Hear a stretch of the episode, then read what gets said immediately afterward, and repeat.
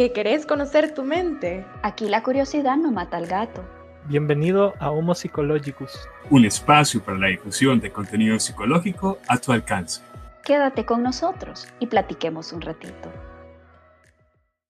Buenas, buenas. Querido escucha, qué gusto que estés por acá de regreso.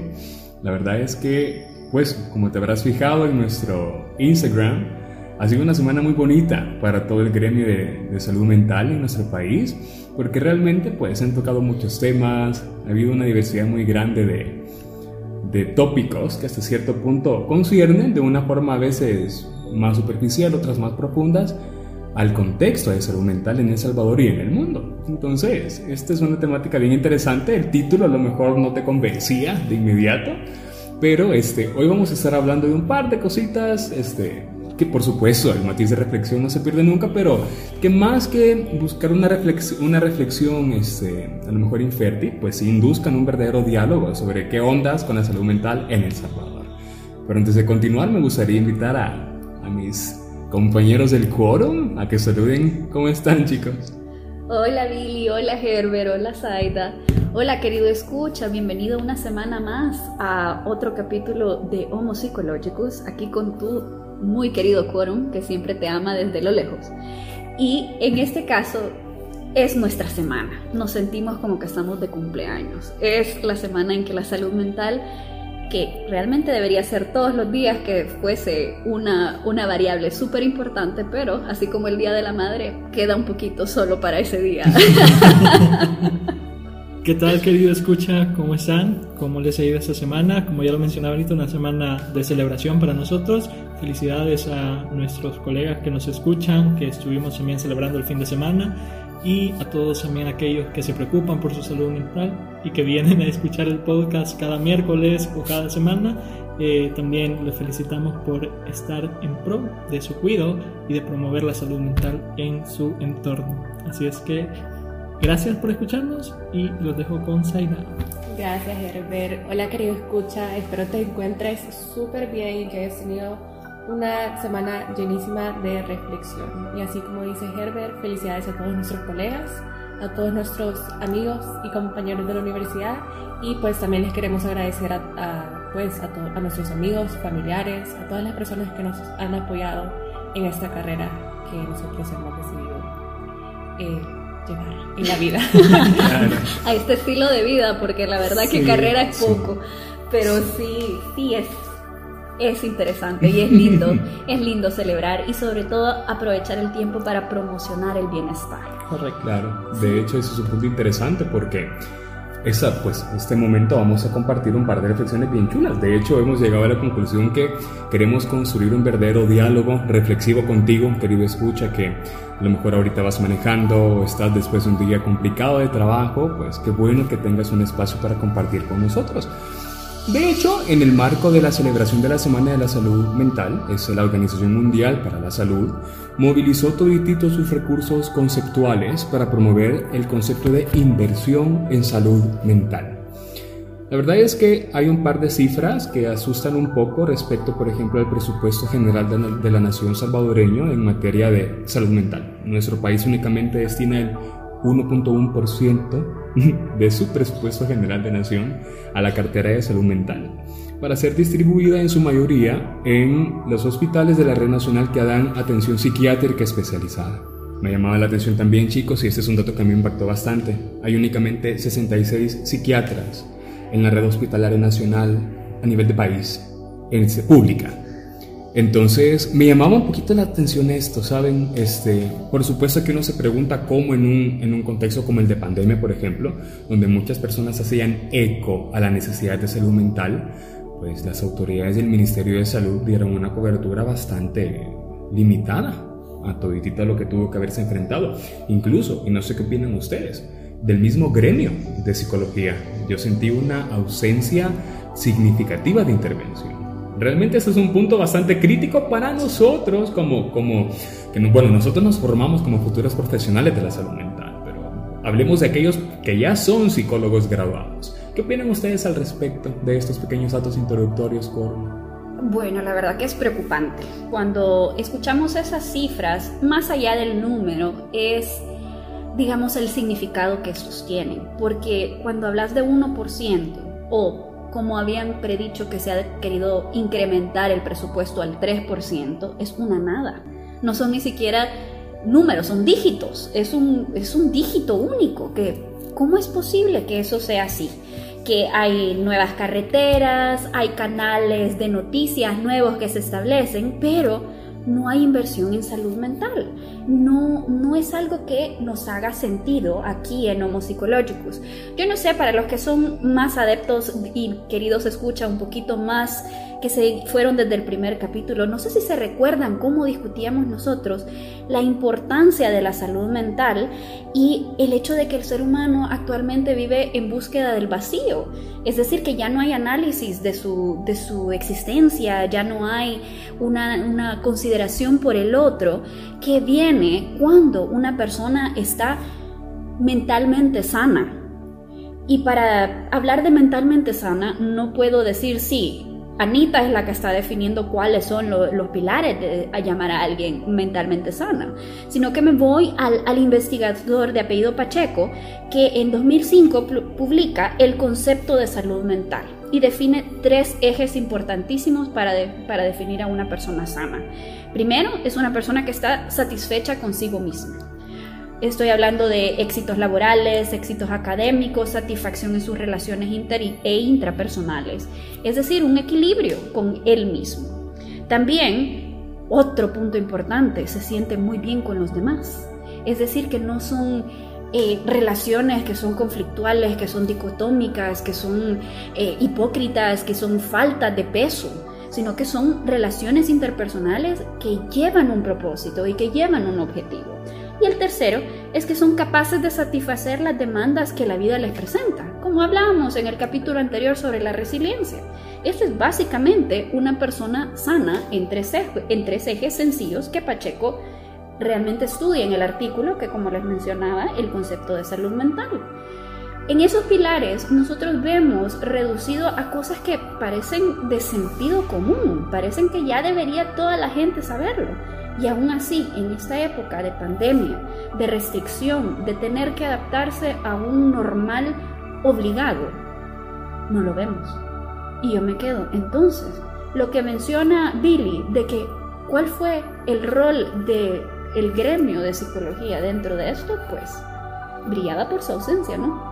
Sí, y algo importante también a destacar es que mm, lastimosamente no solo El Salvador es un país que tal vez no eh, dirige sus fondos o parte de sus fondos para el tratamiento o la prevención de la salud mental. De hecho, la Organización Mundial de la Salud eh, detalla que el promedio de eh, presupuesto que los países asignan para salud mental o para prevención de salud mental o para tratamiento en casos específicos es del 2%.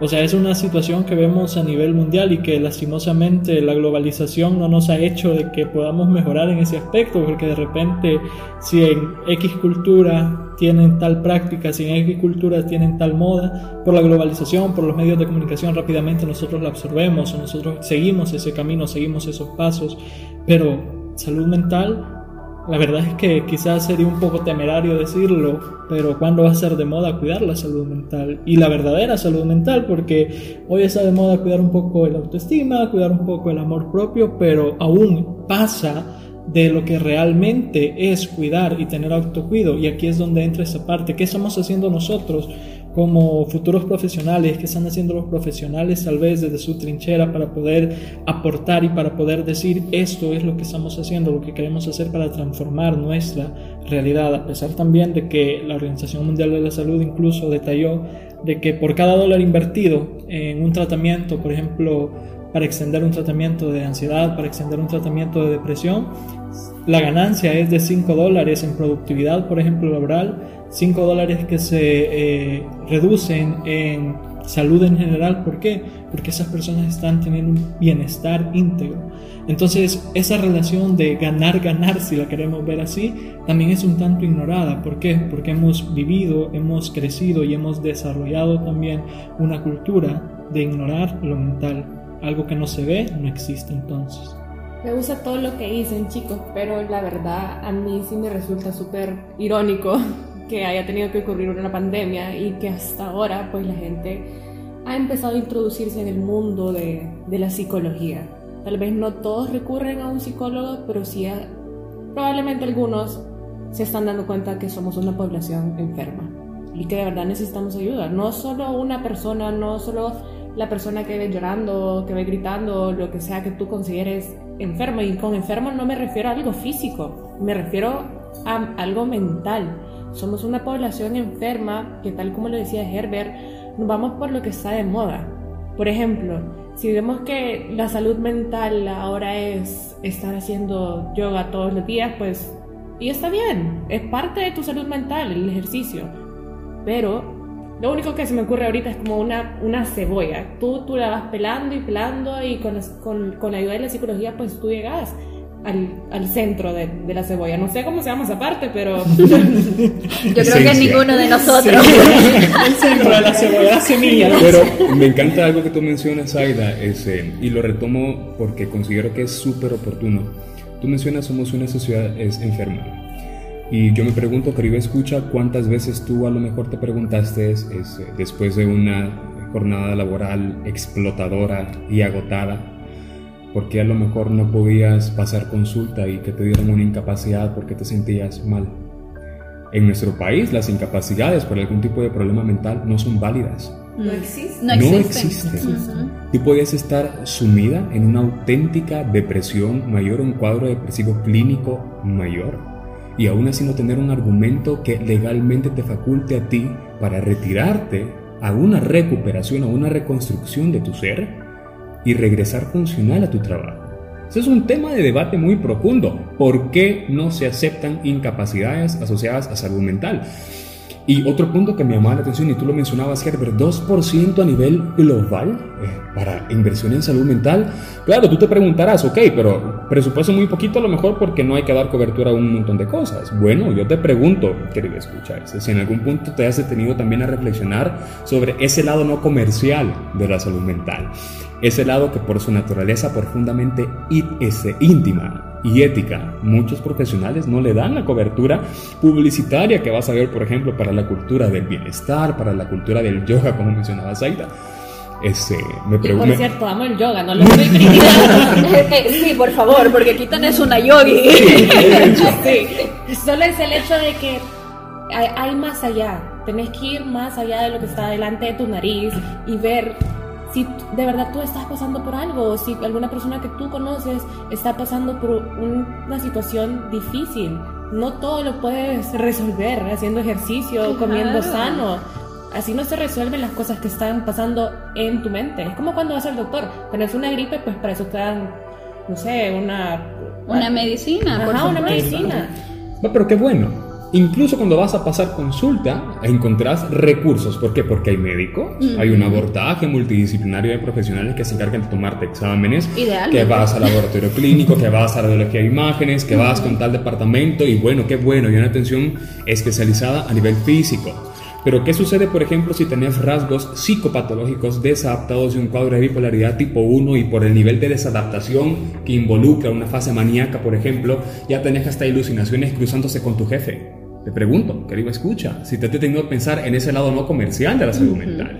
Y ese es el punto de la reflexión, siento yo también. Yo no creería que solo no sería la parte no comercial, sería bastante comercial en muchos sentidos, porque ¿qué vas a hacer tú con un colaborador que, que tiene alucinaciones contigo? Exacto. ese no es un colaborador que venga a aportar a tu corporación, a tu, a tu negocio, es igual que un colaborador que estuviera sufriendo de COVID.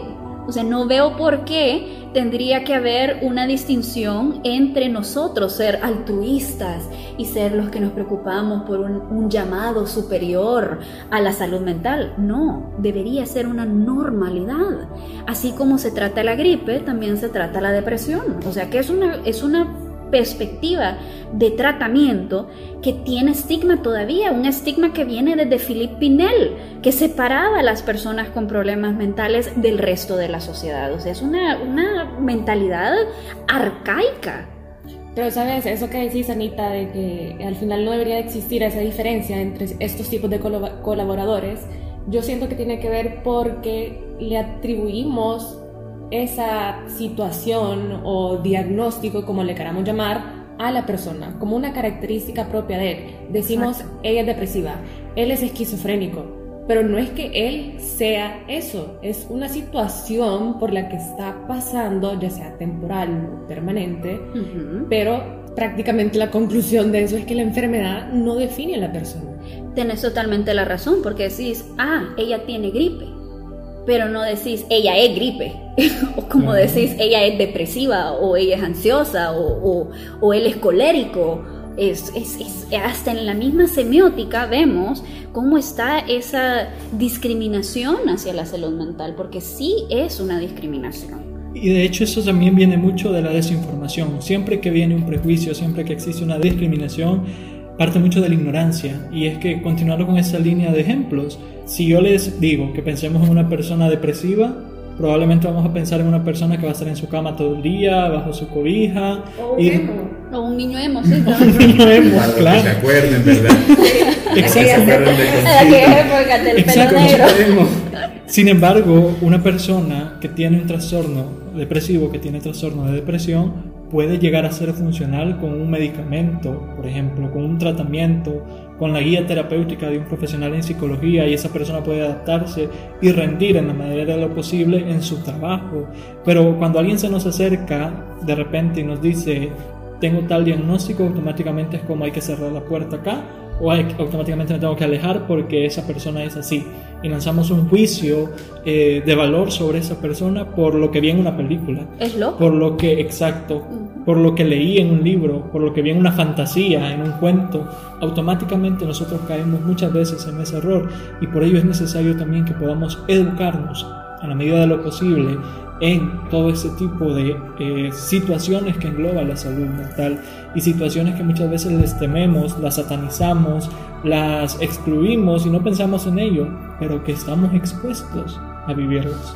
Lo que pasa, querido escucha, es que estos son problemas reales, son problemas que pasan en el día a día, problemas cotidianos Tú no vas a encontrarte por ahí mientras caminas en la calle o mientras llegas al trabajo con alguna evidencia de tipo física que puede indicarte que a lo mejor la persona está pasando mal. Tú realmente no sabes ese, lo que esa persona está enfrentando, a diferencia, por ejemplo, cuando tenés gripe. Bueno, sabes que la persona va a andar mocosera, va a andar que a veces andan hasta tos, es evidente el malestar, ¿sabes? Pero me preocupa que la enfermedad mental se desarrolle en el silencio y es precisamente esa cultura del silencio la que invisibiliza la problemática, como lo mencionaba Herbert. Entonces, me llama la atención porque si tenés a un país despresupuestado en términos generales, que una cartera de salud pública como salud mental esté más despresupuestada todavía, a vos, querido escucha, a lo mejor este, te puede parecer, bueno, pero ¿en qué, ¿en qué consiste un presupuesto para una cartera de salud mental? Bueno, en recursos. Herbert mencionaba una persona de pronto con un cuadro de esquizofrenia paranoide, pero que es licenciado en administración de empresas, este puede perfectamente ser funcional en su trabajo con la medicación apropiada y con una orientación psicoterapéutica especializada. Entonces, la pregunta no es, este, ok, hay, hay que dar más recursos, sino qué vamos a hacer con la precariedad que ya se vive y sobre la posibilidad de que esos recursos se sigan limitando. Aquí, querido escucha, hay hospitales este, psiquiátricos, hay clínicas especializadas y privadas en abordaje psiquiátrico. Sin embargo, hospitales nacionales, solo hay uno. Terrible. Y la verdad que cuando tú vas, nosotros todos hemos ido aquí, deja mucho que desear. Nos recuerda demasiado a los manicomios, pues ya eso ya no se usa, ya es una cosa completamente desfasada y vemos que sigue el mismo trato arcaico siguen ciertos tratamientos que no se deberían utilizar y pues son, son cosas que han quedado en el pasado, atrapada en la misma idea de salud mental que... Que los que van al psiquiátrico están, locos. claro, sí, y es el mismo estereotipo de, de, que, nos, que nos guía como sociedad. Si tú necesitas ayuda por un problema que no está físicamente manifiesto, entonces estás loco. Y ya con esa, ese estereotipo, ya discutimos en largo los estereotipos del último capítulo y ya te diste cuenta que estas percepciones no tienen fundamento. Entonces, ¿por qué continúan así? ¿Qué está pasando que todavía ese estereotipo tiene poder en la sociedad? Y nosotros aquí en Homo Psicológicos pues tratamos de ir en contra de ese estereotipo, mostrando la parte reflexiva. La salud mental no es una del mundo de lo sensible de Platón, no es inalcanzable, está ahí al alcance de todos. Lo único que hay que tener los recursos para hacerlo. Sí, fíjate que ese Ahora que tú mencionas que la salud mental es al alcance de todos, a veces me pregunto si realmente es así. Pragmáticamente no. Claro, y gracias por hacer ese aclaramiento porque, por ejemplo, ya sabemos que la salud física es un eje transversal en absolutamente todos los cuadros de educación básica y media. Por ejemplo, hay horas de educación física. Recuerdo incluso esta iniciativa que a mí me pareció graciosísima, que querían sacar la Coca-Cola y las pupusas de los, de los colegios. Sí, la sacaron. ¿En serio? Los Sí, la churritos y todo eso. Bueno. En mis tiempos sí ya no había. Entonces te das cuenta cómo, hey, a lo mejor sí hay iniciativas de preocupación por la salud en el desarrollo de chicos y adolescentes, pero eh, la pregunta es, ¿habrá un- una cátedra, una clase especializada, ojo, en salud mental? Preventiva. Preventiva, gracias, y no a lo mejor en una versión refrita de moral y cívica convertida en orientación, Orientación para la vida. No, orientación para la vida. Para la vida. sí. Entonces uno se pregunta, ok, si la salud mental eh, es importante, a lo mejor ese retroceso que tiene el país o ese no avance se debe la- al despresupuesto que tiene esta cartera de Estado. ¿Qué haría El Salvador con más presupuesto, chicos? ¿Al- ¿Alguna idea? Bueno, primero tenemos que resolver todo el problema de corrupción, todo eso, y creo que aquí en Homo Psicologicus, pues, verdad, no es lo que nos compete a nosotros, pero sí nos compete decir que algo no está bien. Claro, a mí me preocuparía que haya más presupuesto general de la nación para publicidad de claro. una cartera ministerial que para un programa de salud mental sólido. No sé qué opinan. Pues totalmente, vaya. Hagámoslo en orden. La cartera médica que ahorita en COVID fue el primer lineamiento de frente en contra de la pandemia. Todos los médicos. En Francia, nomás terminó el proceso de cuarentena, hubo un incremento a nivel nacional del salario médico. ¿Se pueden imaginar eso? Vieron los médicos, reevaluaron la importancia de ellos, hubo un incremento. Incrementó en el aspecto social, en todo eso. ¿Y aquí nosotros qué? Los mismos médicos con un hospital que ni siquiera funciona. Entonces nos quedamos, vaya, esos son los médicos a los que se ve, los que están tratando directamente los resultados del COVID como el virus. Pero toda esa enfermedad que vino detrás del virus, que es el redescubrir el malestar, el redescubrir que no hay vínculos familiares sólidos, el ver el incremento en abuso doméstico, en violaciones, en agresiones hacia los niños. ¿Y eso dónde está? Entonces sí, nos quedamos cómo es posible.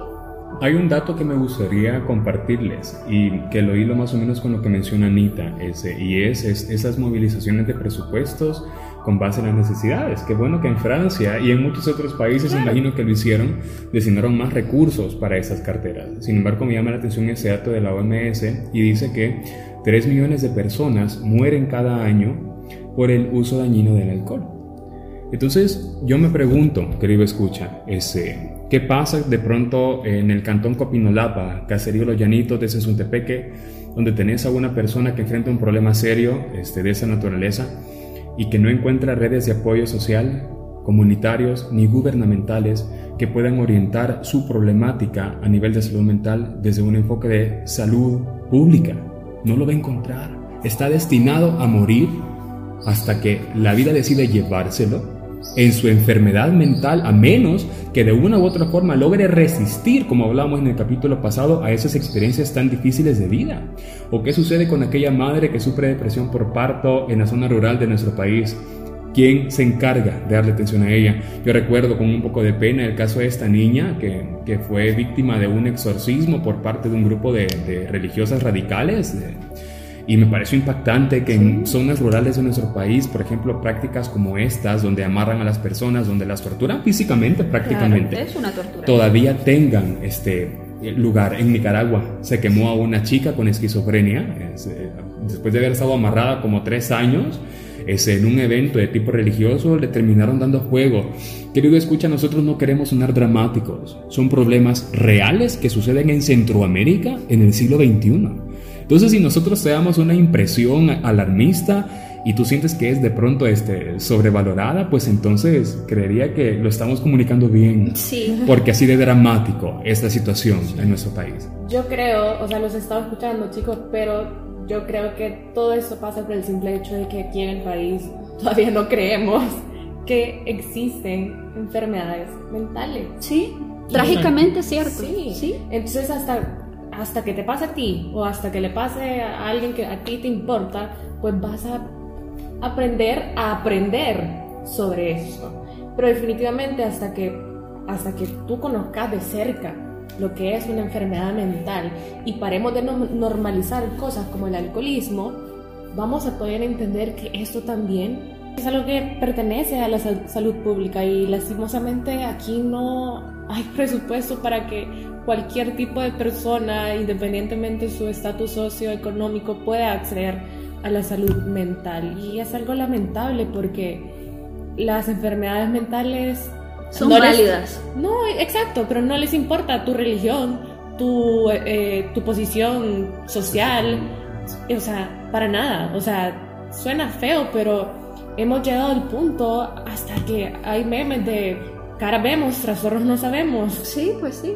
Pero es por el mismo hecho de que no es normal poder hablar con una, sentarte y hablar con una persona y decirle, tengo depresión o estoy pasando por esto y esto. No es algo que normalizamos, es mejor decir, estoy de goma, a poder decir, me estoy sintiendo mal y ya no puedo. Claro, es que tú no conversas con, por ejemplo, vas a tu trabajo alrededor de la taza de café de la mañana y pues, tú puedes decir tranquilamente, hoy me siento mal, estoy bien constipada de la nariz y tengo un poco de fiebre, pero no puedes llegar al mismo lugar y decir, hoy me levanté con los ánimos bajos. Como una descompensación presicótica, ¿verdad? Sí, sí, es como que ahora mi, mi esquizofrenia me está afectando, o sea, no, es, no está normalizado eso. Y parte de esa parte que Saida lo mencionaba y me llamaba la atención, el hecho de no creemos en las enfermedades o en los trastornos mentales y partimos de este, de este mal que tenemos como cultura, de que necesitamos creer en algo para que exista. ¿En qué sentido? Eh, si no creo en los trastornos mentales, pues no pasa, es algo que no está. Entonces, creo yo que esto no estamos hablando de religión, no estamos hablando de espiritualidad porque que sea algo que tengo que creer. Esto es algo que está científicamente comprobado que existe y que muchas veces ha existido incluso en nuestra familia. De repente con algún abuelo, con algún tío lejano, que lo tienen como, es que él es medio rarito. O madre o padre, o sea, no nos Exacto. vayamos tan lejanos, puede o ser. esconder, a los, o esconder a los niños. Y eso lastimosamente es una práctica que todavía se realiza en los pueblos aquí en El Salvador. Exacto, entonces si recapitulamos todo lo que hemos estado hablando y sacamos una lista de hechos que estamos presentando, son cosas reales que pasan. Y como lo mencionaba Billy, si sonamos alarmistas, si sonamos exagerados, pues es una realidad. No estamos exagerando, no estamos al- alarmando, dándote temor, sino que estamos queriendo generar esa concientización de que la salud mental importa. Y en estos tiempos, en un tiempo posterior a una pandemia, o que aún estamos viviendo todavía la pandemia, pero el confinamiento ya terminó, entre comillas, eso se va a intensificar. Y es necesario tener eh, herramientas para poder afrontar esas situaciones que pueden presentarse a raíz de esta situación que estamos viviendo. De hecho, querido escucha, ese, hilando un poquito con lo que menciona Herbert, ese, me llama la atención esa reflexión que se hace entre también que uno no se sensibiliza hacia la enfermedad mental hasta que no la enfrenta, ya sea como partícipe del malestar o como testigo del mismo. Y la verdad es que si te preguntabas que si no hay evidencia de la, de la necesidad de un presupuesto de una cartera de salud mental más abarrotada en nuestro país, yo te pregunto cómo ves tú el fenómeno de las pandillas. Según el dato, el último dato, quiero ver, 29 de abril de 2020, por la BBC, se estima en un 60 mil, en una cantidad de 60 mil pandilleros activos. Yo no quiero ni siquiera tocar redes de apoyo este, o redes de coerción delictiva, que eso podría ascender a millones con facilidad. Y yo te pregunto si tú consideras a una persona mentalmente estable, aquella de pronto que decide deliberadamente arrebatar la vida de alguien. ¿Tú considerarías a una persona mentalmente estable aquella que deliberadamente decide quemar un bus lleno de gente?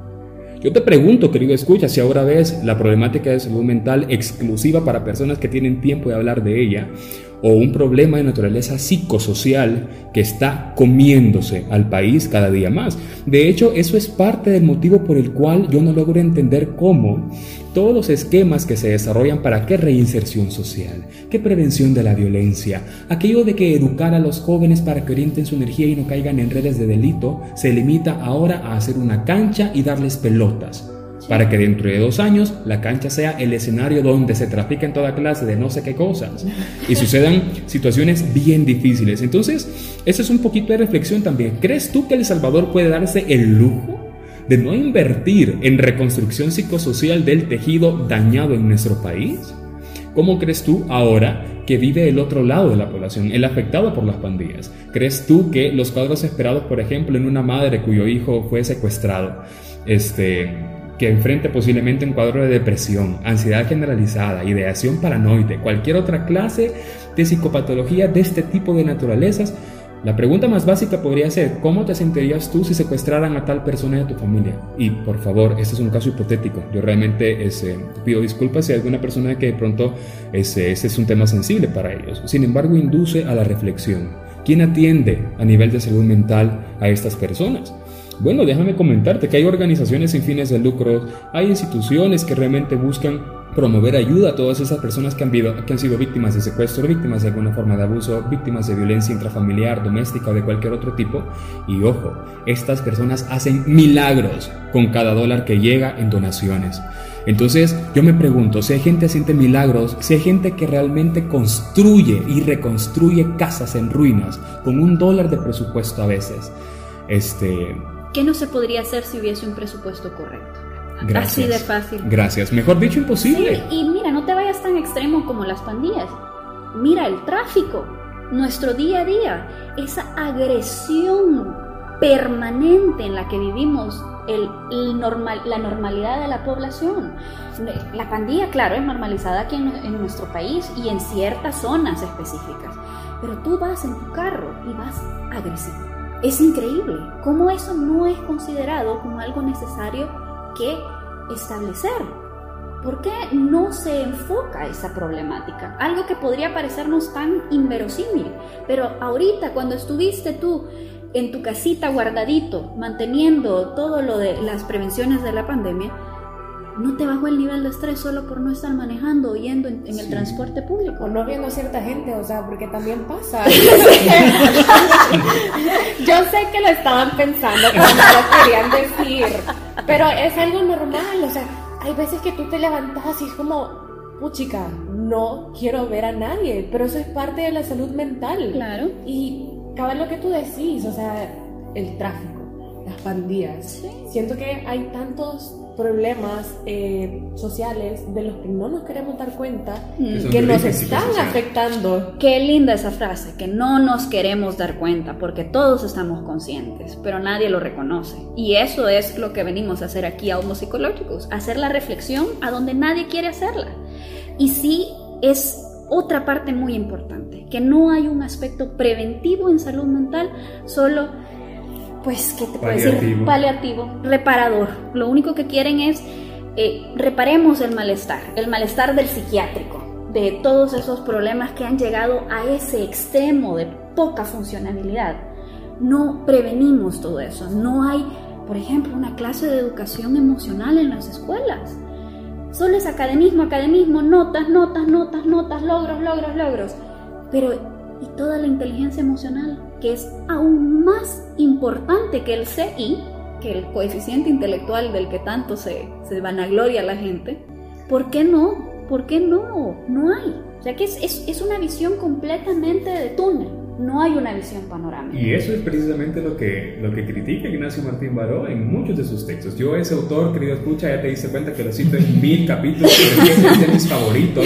Y me da un poco de lástima, ¿saben? Hace poquito una cátedra nos decía que ese, muchos de sus principios se siguen reformulando, se siguen planteando, pero no hay un, un enriquecimiento actual de la situación de esos escritos. Sin embargo, él siempre plantea que mucho aspecto de la salud mental, sobre todo la psicología clínica, es un privilegio de clases. Es un privilegio para las personas que uno tienen el nivel de conciencia para reconocer el malestar y dos, los recursos personales para tratarlo.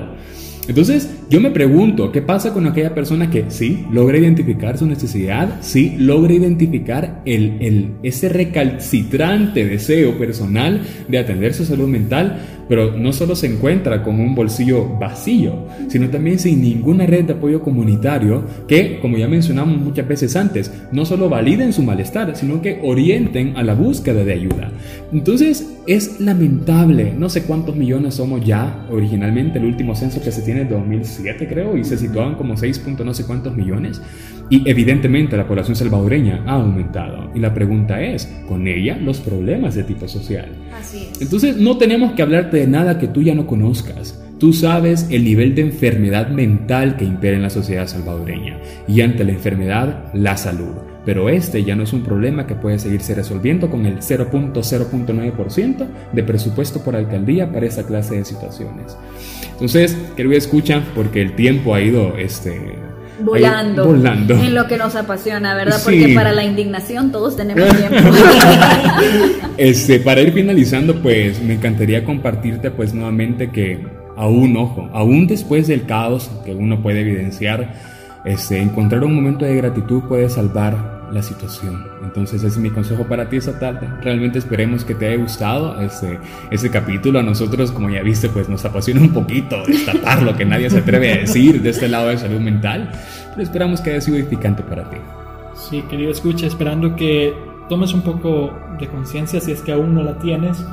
Y si la tienes, pues que pienses, que te empoderes, que busques de qué forma podemos ayudar y transformar de repente solamente hablando con nuestra mamá, nuestro papá, nuestro hermano y decirle cómo te sientes y estoy para ayudarte. Desde ahí estamos promoviendo la salud mental. Sí, querido Quorum. Y la verdad, querido, escucha que todos tenemos un rol en la salud mental. No solo el psicólogo, sino que también todos los que estamos existiendo en el país, tenemos que velar por nuestra salud mental. Desafortunadamente no tenemos estructuras sociales que velen por nuestra salud mental, así que nosotros tenemos que ser proactivos y velar por ella. Si se les olvidó todo lo que dijimos durante estos treinta y tantos minutos, por lo menos recuérdense de eso. Reflexionar. El tomar conciencia es el primer paso para resolver cualquier problema. Si se dan cuenta, pues Herbert es la voz de la razón. Y él dice que no nos asustemos, pero yo digo que sí nos asustemos por lo menos un poquito, porque el miedo, por lo menos en esta ocasión, y el miedo de no saber qué hacer o cómo ayudarte a ti o a una persona que está, tiene una enfermedad mental, por favor, sí asustémonos un poquito, porque hasta que llegue ese momento y siga pasando lo que está pasando ahorita con eso de que no hay dinero, no hay fondos para la salud mental, pues vamos a seguir peor. Somos una sociedad enferma y hay que llegar a ser una sociedad sana. Así que, como te dice Pau, no, perdón, Anita. Pau está bien, no te preocupes. reflexiona, reflexiona, porque es la única manera, uniéndonos todos, que vamos a lograr cambiar lo que está pasando en el país. A ti que nos escuchas, gracias por acompañarnos. Recuerda que si quieres conocer, sugerir o profundizar más sobre un tema, puedes escribirnos al correo homopsicologicus2020 o escribir a nuestra página de Instagram, donde nos encontrarás como Homo 2020